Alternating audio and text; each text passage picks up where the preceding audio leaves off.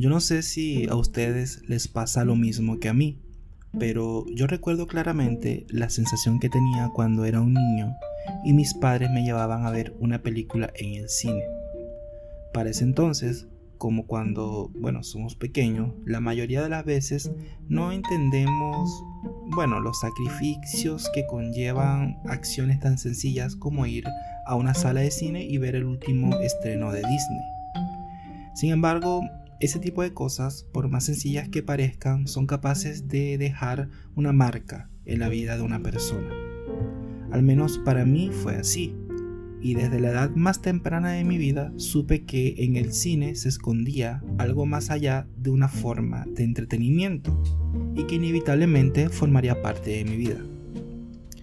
Es que han habido, bueno, distintas etapas en mi vida donde el ver una película era la terapia perfecta en esos momentos de tristeza o soledad. Y estoy seguro de que, bueno, todos coincidirían conmigo si les cuento que bueno, no hay mejor plan para estar en familia, para compartir con tus seres queridos que ver una película. Es que esa relación que el ser humano puede llegar a tener para conectarse con una historia que se cuenta a través de una pantalla de cine es realmente mágica.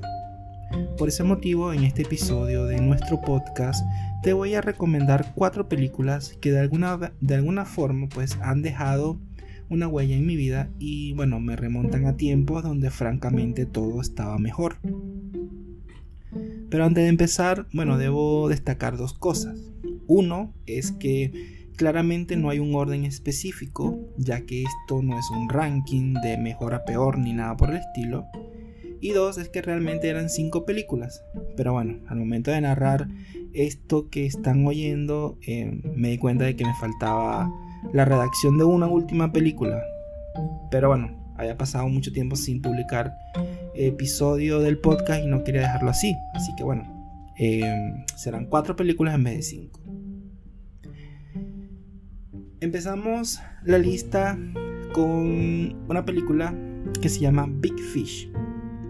Dirigida por el mítico Tim Burton, Big Fish nos cuenta la historia de William Bloom, que mm, tras enterarse que su padre padece una enfermedad terminal, regresa a su hogar para estar a su lado en sus últimos momentos.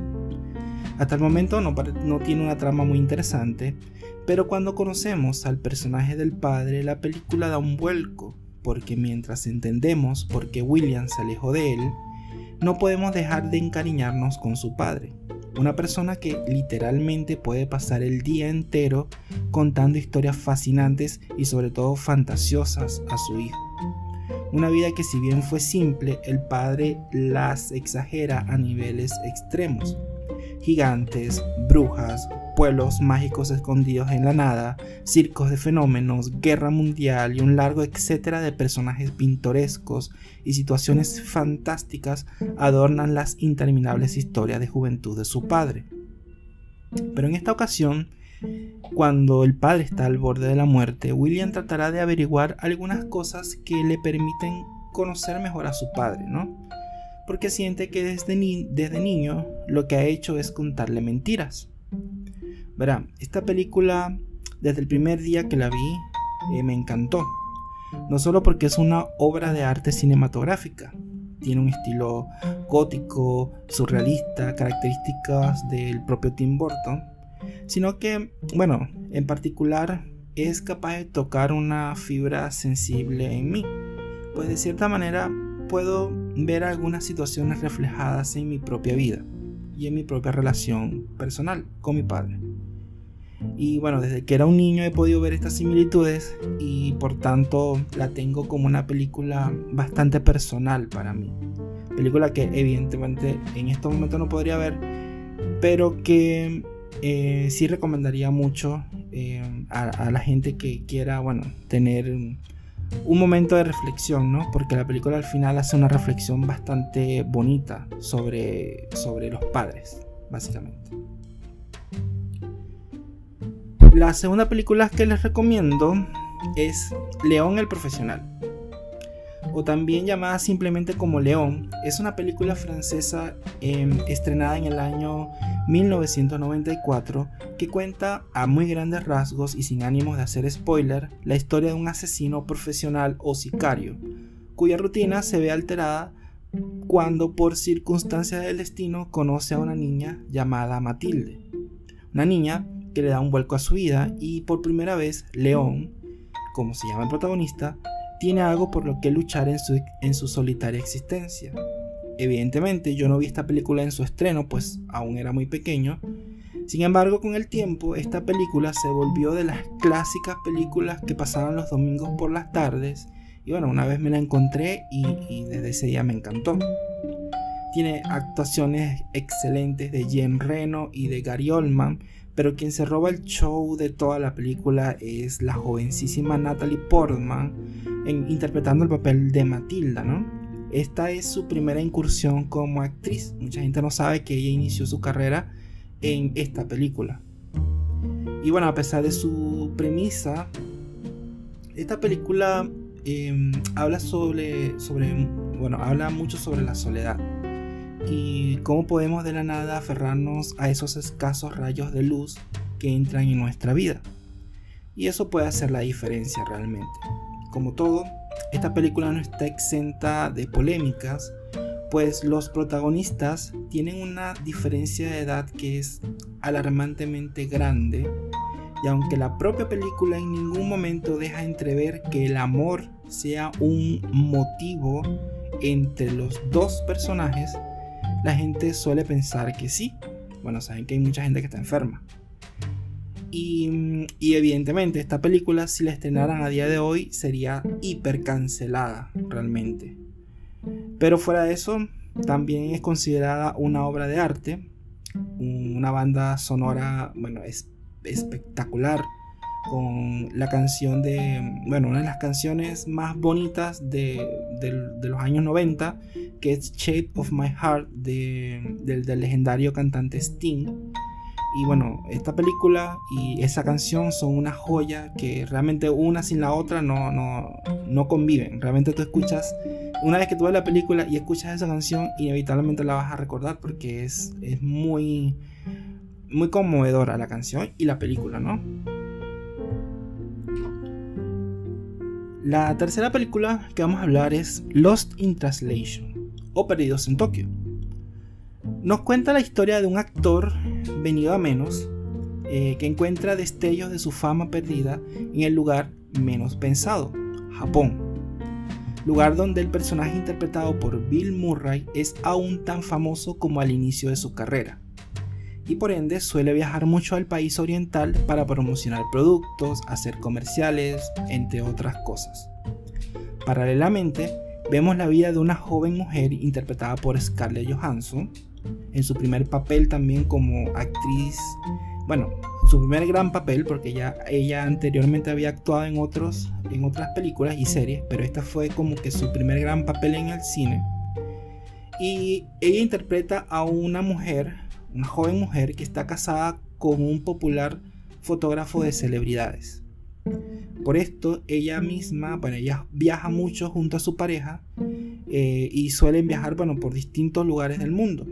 Sin embargo, desde las primeras escenas de la película se puede notar que ella no es más que otro de los accesorios que su marido lleva consigo en todos los viajes, pues no tiene mucho tiempo para compartir con ella y por lo general ella está sola.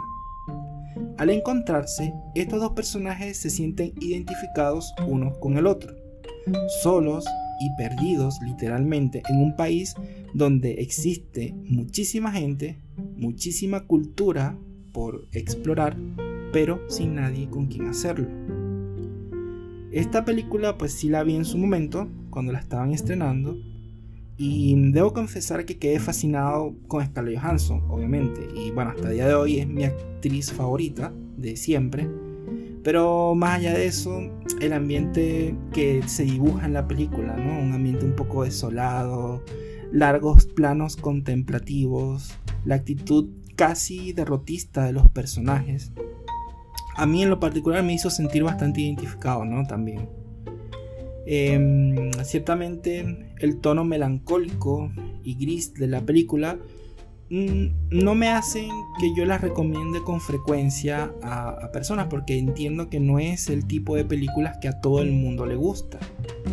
Pero bueno, si no estás cerrado a tener experiencias cinematográficas un poco más complejas, por supuesto que debes ver Perdidos en Tokio o Lost in Translation, también se le conoce, bueno, ese es su nombre original, ¿no? En inglés.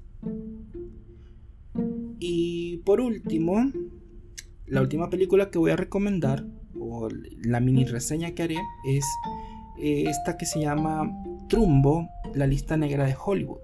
Miren, películas biográficas ambientadas en Hollywood que cuenten parte de la historia de Hollywood a mí particularmente me llaman la atención.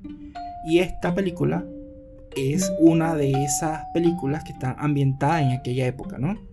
En aquella época dorada de Hollywood. Esta época, bueno, ha sido documentada muchísimo a lo largo de la historia. Estoy seguro de que si buscas bien vas a encontrar historias enreversadas de fama, glamour, sociedades secretas, fiestas, mucho alcohol. Y dentro de todos los casos em, y de todas las controversias que ha habido en, en la historia del cine, existe una que es llamada Los Días de Hollywood.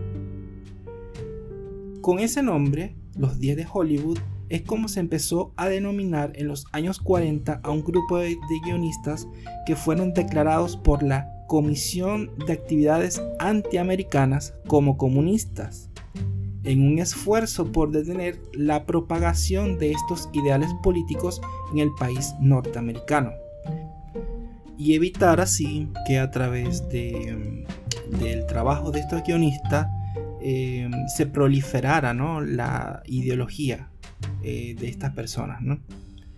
Em, Dalton Trumbo, protagonista de esta película, estaba incluido en esa lista negra. Podemos ver a lo largo de todo el metraje el deterioro en la calidad de vida de este personaje, cómo pasó de ser un aclamado y querido guionista a ser un apestado de la industria y sin trabajo.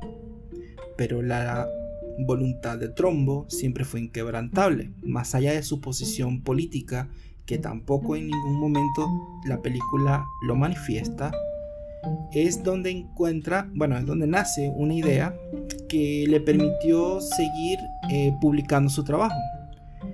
Em, un sistema básicamente fue lo que inventó que em, eh, le permitía seguir publicando los guiones que él iba escribiendo bajo un seudónimo.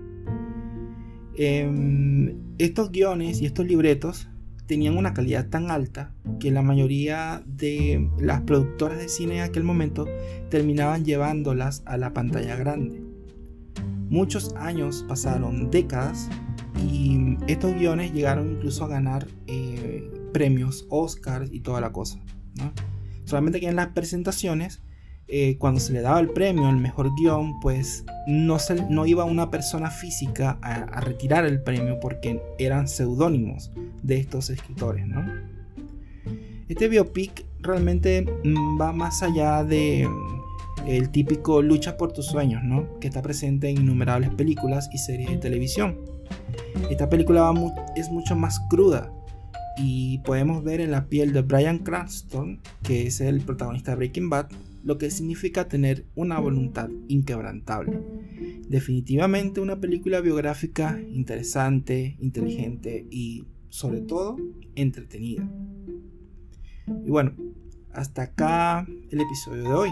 Espero que, bueno, si les gustó mi lista, me lo hagan saber de alguna forma y, y así podemos hacer una segunda parte con recomendaciones cinematográficas en el podcast de Visita Robótica. Adiós.